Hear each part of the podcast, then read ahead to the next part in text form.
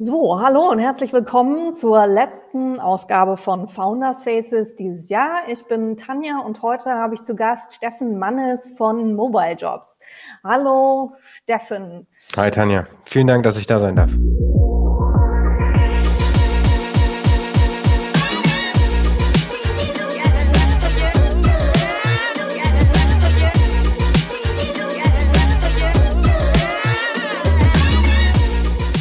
Sehr gerne. Ähm, ja, erzähl vielleicht ganz kurz, wer bist du und äh, was macht Mobile Jobs? Vielleicht im ganz kurzen Rahmen, dass wir dich einordnen können. Äh, sehr gerne. Ich bin äh, Steffen Manus, Gründer und CEO von Mobile Job. Mobile Job, äh, ganz einfach gesagt, ist eine HR-Tech-Lösung, mit der Mitarbeiterinnen und Mitarbeiter zusammengebracht werden mit Unternehmen und das mit einem Fokus auf Nicht-Akademiker. Wir haben eine ähm, SaaS, automatisierte SaaS-Lösung, mit der Kunden automatisiert mobil, wie der Name der Firma schon verrät, ähm, Stellenanzeigen erstellen können, aber auch den kompletten Bewerbungsprozess und ähm, die Auswahl hinten raus darüber steuern können. Und das mit einem Fokus für Nicht-Akademiker, für Blue Color. Das machen wir in der kompletten Dachregion und dürfen da einige Unternehmen schon mit unterstützen. Sehr schön. Wir wollen ein bisschen mehr von dir kennenlernen, Steffen. Ähm, wir haben da so einen kleinen Ticker und ähm, mhm. du hast die Auswahl. Mal gucken, ähm, was du dazu sagst. Ähm, vegan oder Fleisch? 80 Prozent vegetarisch. Okay. Äh, Apple oder Android? Apple. All the way. Äh, Team-Meetings eher im Stehen, Sitzen oder Remote? Äh, remote und am liebsten dabei laufen. Ah, also Walk and Talk Neues. sozusagen. Ja. Macht ihr das auch bei All Hands, dass ihr dann alle äh, nee, im Kreis das, lauft? Das ist eine extrem gute Idee, das sollten wir machen. Immer mal wieder was Neues. Okay, äh, abschließend Kaffee oder Tee? Äh, Kaffee. Was würde auf einem großen Werbeplakat über dich auf dem Alexanderplatz stehen? Gibt es so einen Slogan zu dir? Zu mir? Äh, weitermachen ist vielleicht der, der, der Slogan. Das ist, was wir auch intern immer sagen. Zum Abschied. Sehr gut. Weitermachen. Ja. Sehr gut, sehr gut. Weitermachen auch, auch mit, dem, mit dem Slang klingt sehr gut. ähm, wie, wie bist du zur Gründung ge gekommen? Ähm, ein, ein, bisschen, ein bisschen über Umwege und immer, immer wieder zurück sozusagen. Ähm, ich bin, seitdem ich 18 bin, eigentlich on-off äh, selbstständig ähm, oder Gründer oder Unternehmer, wie auch immer man es nennen möchte. Ich habe mir zum 18. Geburtstag für 50 Euro ähm, einen Gewerbeschein geschenkt, selbst. Das weiß ich noch, da bin ich morgens, als das Amt aufgemacht hat, bin ich hin und habe das als erstes gemacht und äh, habe das Geld, das ich äh, davor äh, nebenher verdient habe, ähm, mit äh, Nachtschichten in der Druckerei äh, am Wochenende dazu genutzt, um ähm, mit meinen äh, damaligen Freunden im Abi eine Agentur zu gründen ähm, für Internetsachen ähm, und damals noch relativ früh und ähm, für Events und habe Events gemacht. Also beides Themen mit niedriger Einstiegshürde, wie ich später dann gelernt habe.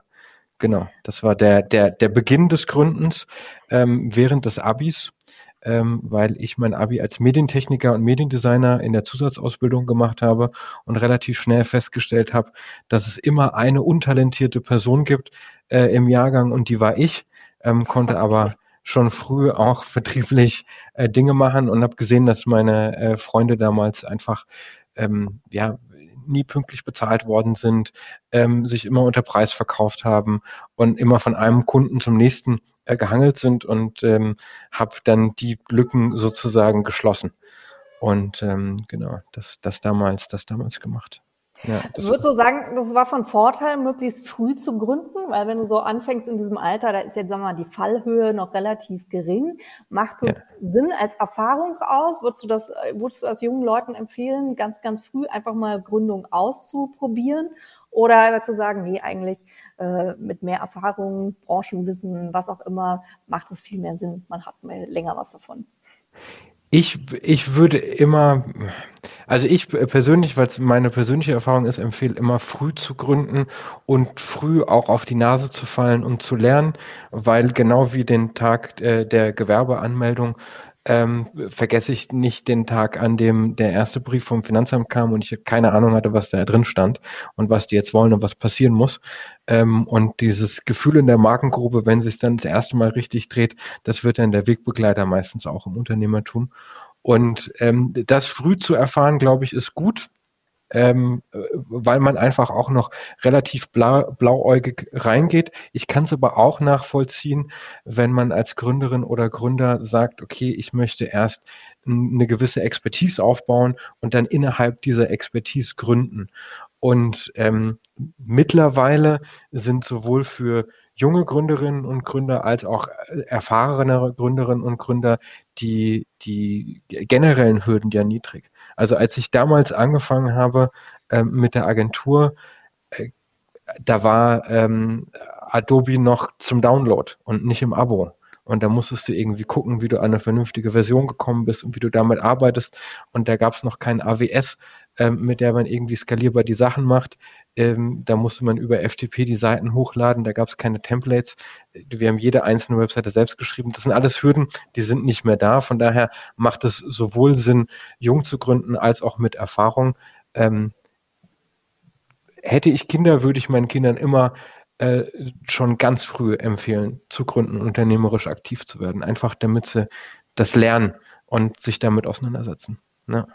Ja, du bist ja jetzt schon relativ lang im ganzen Gründungsmarkt unterwegs. Ja. Wie weit hat der sich denn aus deinem Blickwinkel geändert? Also was macht Gründen heute anders, als, äh, als du jetzt noch im, in ganz frühen Zeiten gestartet bist? ein bisschen was hast du ja schon gesagt, rein technologisch ist es schon ein anderes Umfeld, aber ja. ähm, würdest du auch sagen, als Gründer für dich äh, gibt es ein anderes Umfeld? Ja, also was die, was die Rahmenbedingungen angeht, auf jeden Fall. Ähm, ich hatte das große Glück, dass ich äh, meinen ersten Job, der nicht gründen war, ähm, bei einer Investmentbank und einem Venture Capital mit angegrenzendem Venture Capital Fonds hatte und dadurch sehr, sehr früh ähm, sehr viele äh, Vorbilder auch getroffen habe und sehr schnell ähm, einen natürlichen Umgang damit hatte. Also äh, für die meisten Menschen zum damaligen Zeitpunkt, also wir sprechen jetzt irgendwie kurz nach der Finanzkrise, die Zehnerjahre, Beginn der Zehnerjahre, ähm, nur irgendwie 50 Leute hatten Handys und solche Dinge ähm, oder Smartphones. Da äh, zu der Zeit ähm, war das, war das, glaube ich, schon nochmal ein, eine Ausnahme, dass man sich sehr mit diesem Thema beschäftigt ähm, und jemand kannte, der irgendwie im Venture Capital arbeitet und weiß, wie man ein Pitch Deck macht. Und heute kriegst du alleine, wenn wir es am Beispiel des Pitch Decks haben, heute hast du irgendwie Fernsehsendungen, ähm, bei denen das stilisiert wird, dass man pitcht und wie man pitcht und was die wesentlichen Dinge sind. Du hast tausende Vorlagen, du hast Agenturen, die nur das machen. Ähm, du hast äh, Pitch.com, wo der Name das schon impliziert und du mit dem Tool arbeiten kannst. Ähm, du hast die technologischen Geschichten, du musst keine eigenen ähm, Serverfarmen mehr aufbauen ähm, und irgendwie das Wohnzimmer vollstellen mit, äh, mit irgendwelchen äh, Kühlern und Klimaanlagen, damit nichts anfängt zu brennen. Äh, die Themen hat man nicht mehr, sondern es geht in einem Klick. Ähm, du bist mittlerweile, wenn du zum Beispiel E-Commerce machst, äh, hatte sehr viel Kontakt mit den frühen Pionieren im E-Commerce in Deutschland, die hatten ganz andere Themen. Heutzutage kannst du mit Dropshipping, mit Hive ähm, oder auch mit einem einfachen Shopify-Setup bist du in zehn Minuten durch. Ähm, und ich erinnere mich noch, damals habe ich meine Mutter dabei unterstützt, ihren eigenen Neben-E-Commerce-Laden aufzubauen. Das war unfassbar komplex, ähm, hat ewig gedauert. Äh, und es ist ganz fabelhaft, finde ich, dass es heute ähm, so einfach ist, unternehmerisch äh, tätig zu werden. Also zumindest von den, von den Rahmenbedingungen, ob das Venture Capital ist, ob das Business Angel sind, ähm, die fanden, ob das eine Crowdsourcing-Möglichkeit ist oder ob es auch die Möglichkeit ist, das gibt's ja auch immer noch, ähm, dass Unternehmen einfach ähm, ja, ein bisschen Startkapital brauchen, dann aber kein Venture Case sind, aber tolle Arbeitgeber, tolle Businesses, tolle Lifestyle-Businesses werden können oder das, was wir klassisch irgendwie als Mittelstand ähm, bezeichnen im, im Analogen, das natürlich auch da passieren kann. Und würdest du sagen, so vom Status her hat sich das geändert? Also heute ist ja irgendwie jeder mindestens mal CEO und Founder. Das gab es ja so in den Anfangszeiten nicht. Würdest du sagen, ja. man wird auch anders wahrgenommen äh, heutzutage? Total. Also der, der, der, von der, auf der kulturellen Seite her ist das Thema, also es sind ja immer Fringe-Themen oder Edge-Themen in der, in der Kultur, die dann so langsam zum Mainstream werden. Ähm, und das sieht man, egal ob in irgendwie Fernsehserien. Früher war äh, beim Tatort äh, der, der Makler meistens der Böse. Heute ist es der Startup-Investor oder Founder. Also das, das Bild dreht sich ja immer in eine Richtung und solche Dinge wie ähm, Höhle der Löwen hat natürlich äh, das Bild total ähm, ja, ähm, äh, als, als quasi zu einem Vorbild gemacht, dass man dem nacheifern sollte. Als ich damals ähm, zu den zu, zur ersten Gründung irgendwie haben die meisten Leute in meinem Umfeld über Ausbildung und Studium nachgedacht und hat keiner darüber nachgedacht, sich irgendwie selbstständig zu machen, weil natürlich auch die Vorbilder ähm, männlich wie weiblich gefehlt haben dazu. Und das ist, was ich meinte vorhin. Ich hatte sehr viel Glück, in meinem ersten Job da äh, tolle Leute kennenzulernen, die einem als Vorbilder dienen. Und das nimmt einem auch, glaube ich, immer die Angst, wenn du siehst, okay, das ist jetzt ein Karriereweg. Ich erinnere mich noch an, an, an eine eine Aussage von einem äh, guten Freund von mir, der sagte, als er damals ähm, sein Startup gegründet hat, direkt nach der Uni, haben die Leute einfach nur den Kopf geschüttelt und gesagt, hast du keinen Job gefunden?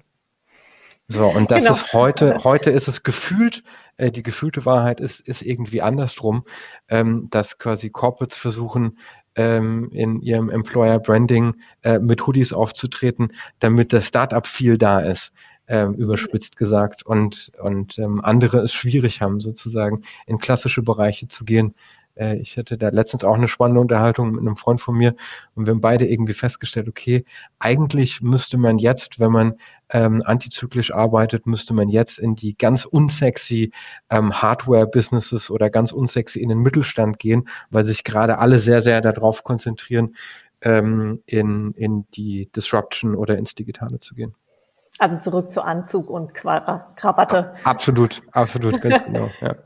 Ja, du hast so ein bisschen schon durchklingen lassen. Du hast ja so alle Erfahrungen mitgenommen von VC, von Gründung, von mhm. im Unternehmen drin gewesen. Wie sehr hat es dir geholfen, jetzt auch in Zusammenarbeit mit Gesellschaftern oder Boards zusammen, so die unterschiedlichen, sagen wir mal, äh, Perspektiven und auch Interessen zu kennen? Also wo ähm, oder wie, wie was auch der unterschiedliche Perspektive, wenn man unterschiedliche Hüte auf hat und es vielleicht auch mal schwierig wird im Unternehmen oder bestimmte Dinge durchzusetzen sind.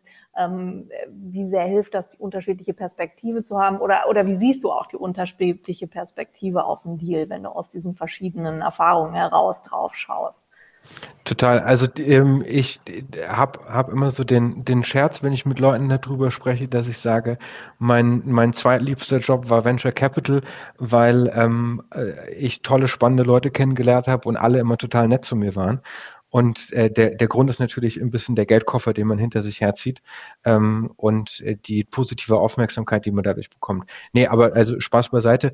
Ähm, die, die Perspektive ist, ähm, ist, ist super spannend, weil ich den Wechsel dazwischen ja auch gemacht habe. Ich bin auch nach meiner Venture Capital Zeit kurz in eine Portfoliofirma gegangen, die ich davor mitverantwortet habe, ähm, aus Venture Capital Sicht und durfte all das, was ich an Meckern und tollen Ideen, die ich damals hatte, durfte ich dann selbst umsetzen und habe relativ schnell gemerkt, dass da doch ein großer Unterschied ist zwischen dem, was offensichtlich man doch jetzt mal schnell machen sollte und der Realität dem Unternehmen oder dem Markt, mit dem man dann arbeitet. Also ich habe quasi die die, die Investorenbrille etwas zurückgeschraubt und äh, mehr sozusagen die operative angenommen.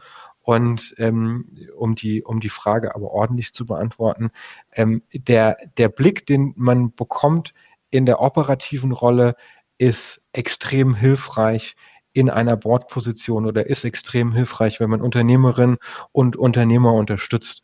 Und einer der Gründe, warum ich damals ähm, nicht eine Venture Capital Karriere weitergeführt habe, ist, dass ich gesehen habe, wie mein äh, damaliger Chef und Partner in dem Venture Capital ähm, äh, in dem Venture Capital Fonds äh, der äh, einfach Unternehmerinnen und Unternehmer unterstützt hat und ich zwar auch davor schon irgendwie zwei Sachen gemacht habe, aber er mit äh, fünf, sechs erfolgreichen operativen Erfahrungen und zwei, drei Gründungen davon konnte sich total in die ähm, Gründerinnen und Gründer reinversetzen und ähm, hat immer gesagt, du musst das Gefühl kennen, dass du an einem Samstagabend nicht mehr weißt, wie du nächsten Mittwoch die Leute bezahlst. Und wenn du das Gefühl einmal gehabt hast und verstehst, wo diese Urangst sozusagen herkommt und wie man damit umgehen muss, dann kannst du dich irgendwie wirklich in Leute reinversetzen und das, das Unternehmerische ähm, unterstützen. Und das ist jetzt natürlich ein rein unternehmerisch operativer Blick darauf, aber im Kern, ähm, im Kern ist es, ist es ein, ähm, man, man muss die emotionale äh, Lage der Menschen verstehen, mit denen man arbeitet. Man muss die Erwartungshaltung, glaube ich, klar setzen. Gerade in einem Board-Setting, was erwartet man vom Unternehmer, vom Unternehmerin, von der CEO? Was Unternehmer äh, erwartet man von den anderen Boardmitgliedern? Was sollte in der Kommunikation wie laufen? Und muss dann vor allem, und das ist, was mir in der in einer Board-Situation ähm, nicht als Unternehmer, sondern als, als Boardmitglied immer wieder entgegengekommen ist oder als Externer entgegengekommen ist, ist, man muss aufpassen, dass man nicht an dem Man with the Hammer äh, Bias leidet und immer alle Probleme mit, mit seiner Herangehensweise löst. Ähm, wenn jemand mit einem Produktproblem zu einem kommt, dann sagt, ja, du musst einfach nur mehr verkaufen ähm, oder dein Sales-Einsatz stimmt nicht, ist meistens verkehrt. Ja? Also sich reinversetzen, Erwartungshaltung klarsetzen ähm, und äh, mit, mit, mit viel Distanz auf Dinge gucken, ist, glaube ich, die Antwort darauf.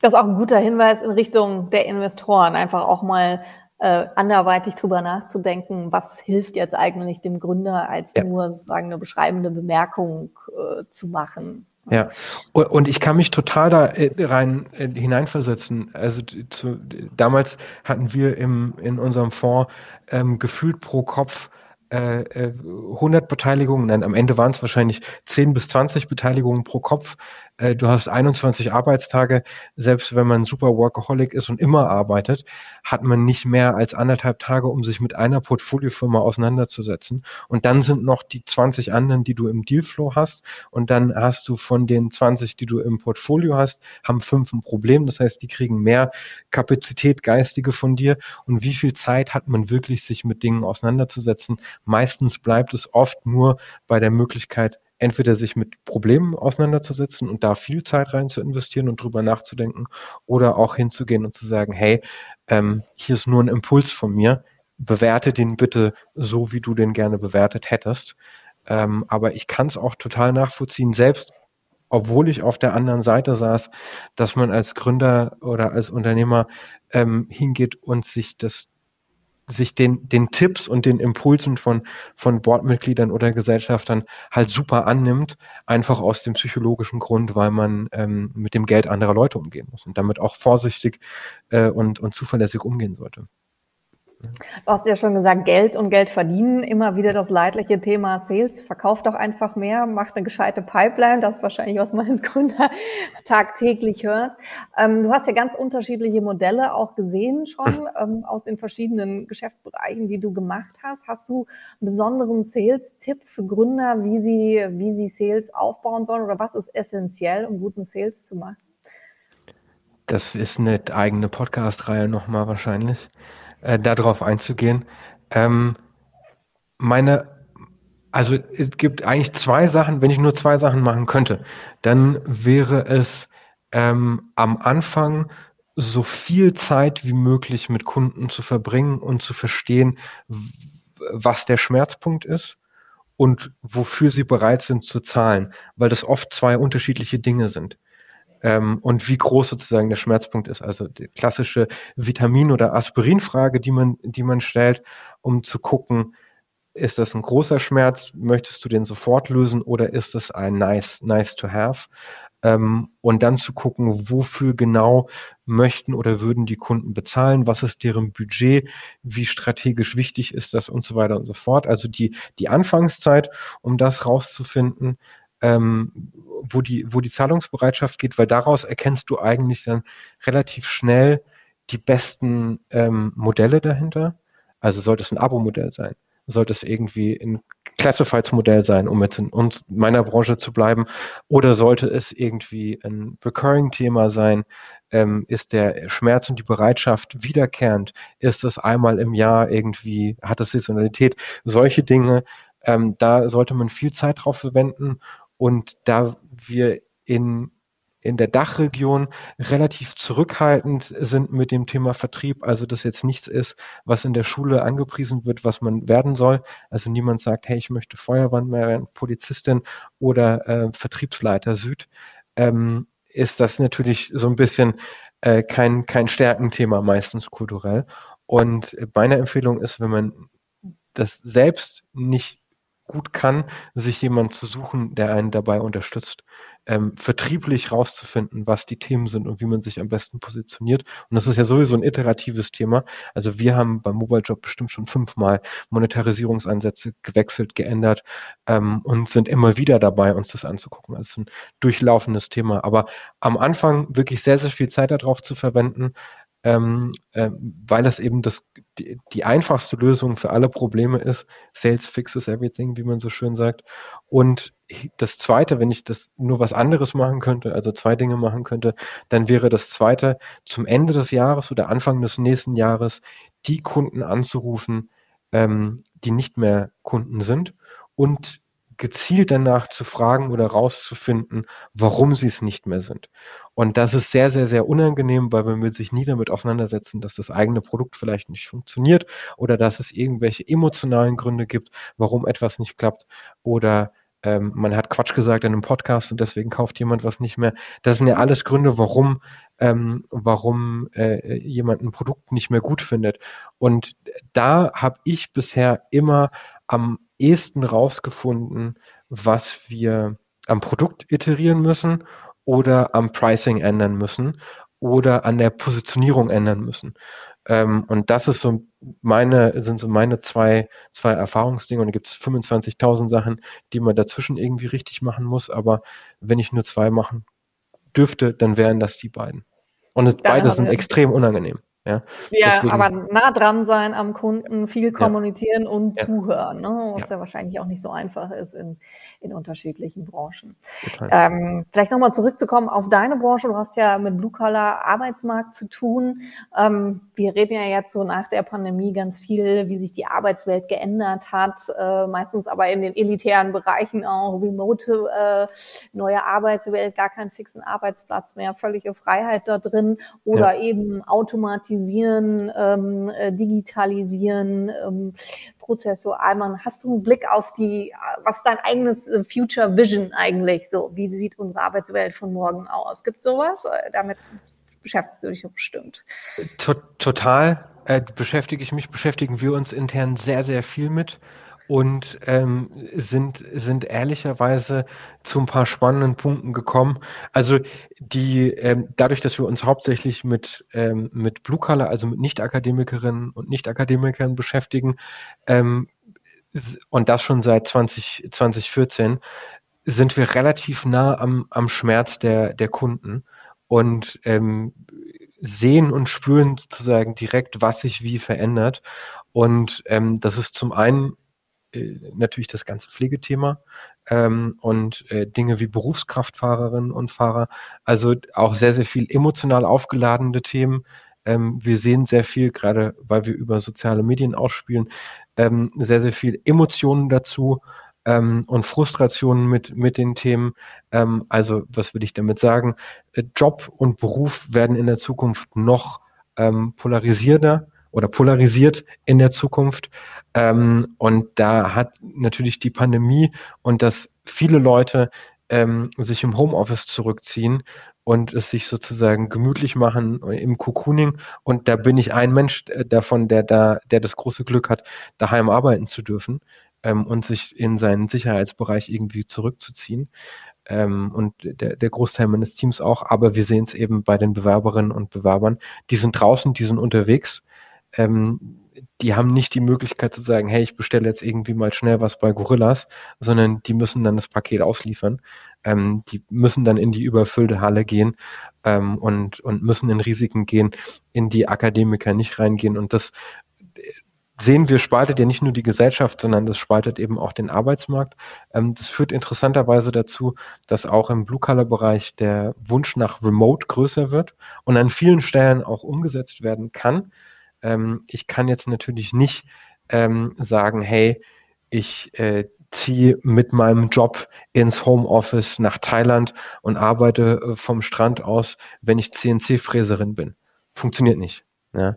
Ähm, also man ist immer noch ortsgebunden, man muss immer noch Dinge machen, aber äh, wir sehen es teilweise bei Kunden, der Trend zum Homeoffice im Customer-Facing-Bereich, im Customer Success, im Vertrieb, wie auch immer, was ja auch nicht akademische Tätigkeiten in den meisten Fällen sind, ähm, der geht extrem nach oben und ähm, das wird sich in der Zukunft auch definitiv noch so, so weiterentwickeln.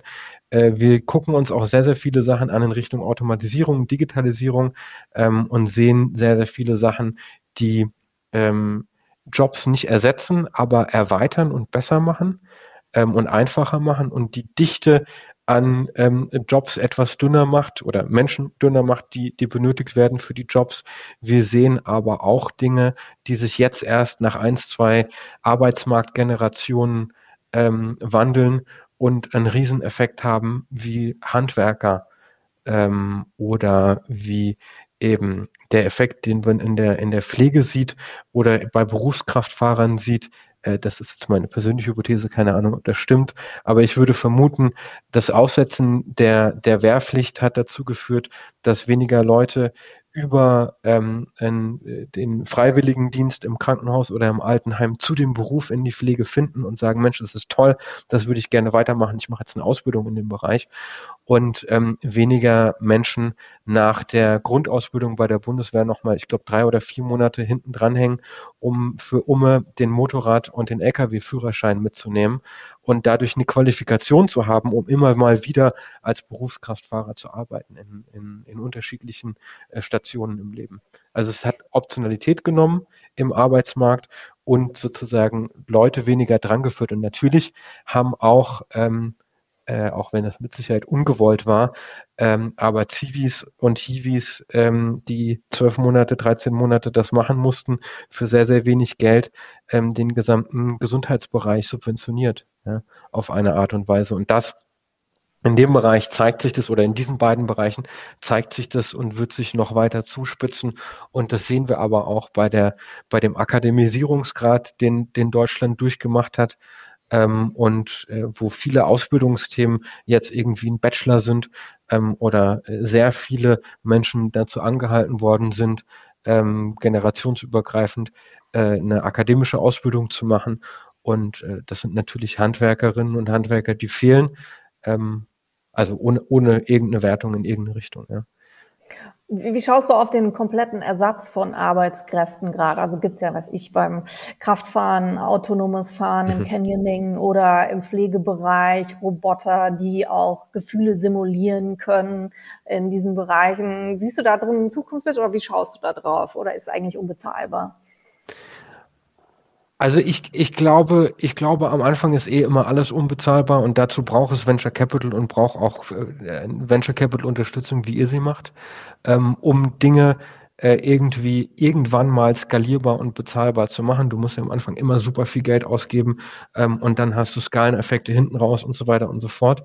Ähm, und das kann man sich oft ja gar nicht vorstellen, äh, so wie sich keiner vorstellen konnte, dass es irgendwie ein 50 Euro Android-Smartphone gibt mit unfassbar guten Kameras und, und äh, toller Geschwindigkeit hinten raus oder irgendwie eine 5 Euro Flatrate äh, für bestimmte Dinge. Aber ähm, um auf deinen Punkt zu antworten, ähm, ich, ich bin total optimistisch, dass wir in der Zukunft ähm, quasi hy hy mit hybriden Ansätzen arbeiten, also nicht daheim und im Büro, sondern ähm, quasi äh, ja, mit, mit Arbeits, arbeitsunterstützend mit Robotern arbeiten. Also man sieht es ja bei, bei spannenden Firmen wie Otto Bock, die machen ja solche Dinge ähm, wie äh, die Rückenhalterung, jetzt fehlen mir die Fachbegriffe leider dafür, aber die Rückenhalterung, um Leute stärker zu machen in der Fabrik oder um die Bandscheibe zu entlasten beim Stehen in der Halle. Ähm, äh, es gibt äh, Pflegeroboter ähm, in, in unterschiedlichen Ländern und äh, ich glaube, alles, was dabei unterstützt, dass man irgendwie die Menschlichkeit oder sich auf Menschlichkeit im Beruf fokussieren kann, ähm, ist extrem gut und extrem ähm, äh, förderfähig. Also solche Dinge wie äh, Roboter im Pflegebereich ähm, ist natürlich toll, wird aber nicht den Menschen ersetzen, wird aber dazu führen, dass du als Pflegekraft dich nicht mehr um 14 Leute gleichzeitig kümmern musst, sondern nur noch um fünf, weil du und deine Kolleginnen und Kollegen entlastet sind im, im Arbeitsalltag. Und ähm, ja, andere Dinge werden uns zu in Anführungsstrichen Cyborgs natürlich machen und machen uns schneller, ähm, so wie wir jetzt schon äh, theoretisch always on sein können und, und immer irgendwie äh, mit anderen interagieren und, und Dinge lösen können oder wir beide in unterschiedlichen Stadtteilen sitzen und das hier total einfach und seamless ähm, aufzeichnen können. Und ich glaube, die Fortschritte, die wir jetzt da in den letzten zwei Jahren gesehen haben, ähm, werden nur noch, nur noch schneller passieren. Und da glaube ich auch bei Hardware-Themen wie Robotik ähm, oder anderen Dingen, die den Arbeitsalltag leichter machen, wird das passieren. Super spannende Einblicke, Steffen, in deine, in deine Gründererfahrungen, aber auch in deine Branche. Wir sind schon mit der Zeit durch. Möchtest du außer dem Plakat weitermachen, noch Gründern was mitgeben, was du auf jeden Fall für die Gründung empfehlen würdest?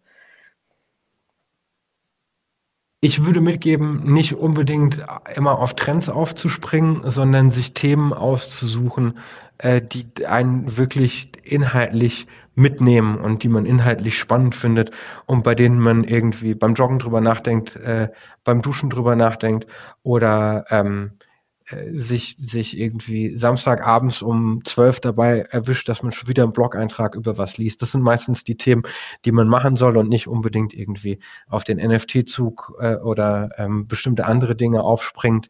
Gar nicht mal, um das irgendwie zu werten, aber ähm, irgendwelchen Hype-Themen hinterher rennt, sondern wirklich Dinge findet, mit denen man sich beschäftigen will, weil das Thema, mit dem man gründet oder sich auseinandersetzt, ist immer ein Thema, mit dem man extrem viel Zeit verbringt. Und ähm, das sollte, sollte gut gewählt sein, etwas sein, ähm, womit man auch wirklich Zeit verbringen möchte und sich tief mit auseinandersetzen möchte und auch in schwierigen Momenten äh, darin ähm, ja einen gewissen Halt findet und äh, daran glaubt, dass man etwas ändern muss, was in der Zukunft anders ähm, äh, da, sein, da sein muss und sozusagen eine, eine Realität hervorbringt, an die man glaubt, die andere noch nicht sehen. Das mit einem Thema, das man, das man spannend findet und äh, voranbringen möchte und sich da auch nicht ähm, abbringen lässt, wenn man irgendwie vielleicht äh, nach 100 Gesprächen immer noch kein Venture Capital oder Business Angel findet ähm, und Dinge auch einfach mal selbst ausprobiert und ins Risiko geht. Wunderbar. Ich glaube, das ist eine sehr gute Message äh, auch an die anderen Gründer. Danke dir, Steffen, für die vielen Sehr gerne. Zeit. Vielen Dank für die Gelegenheit.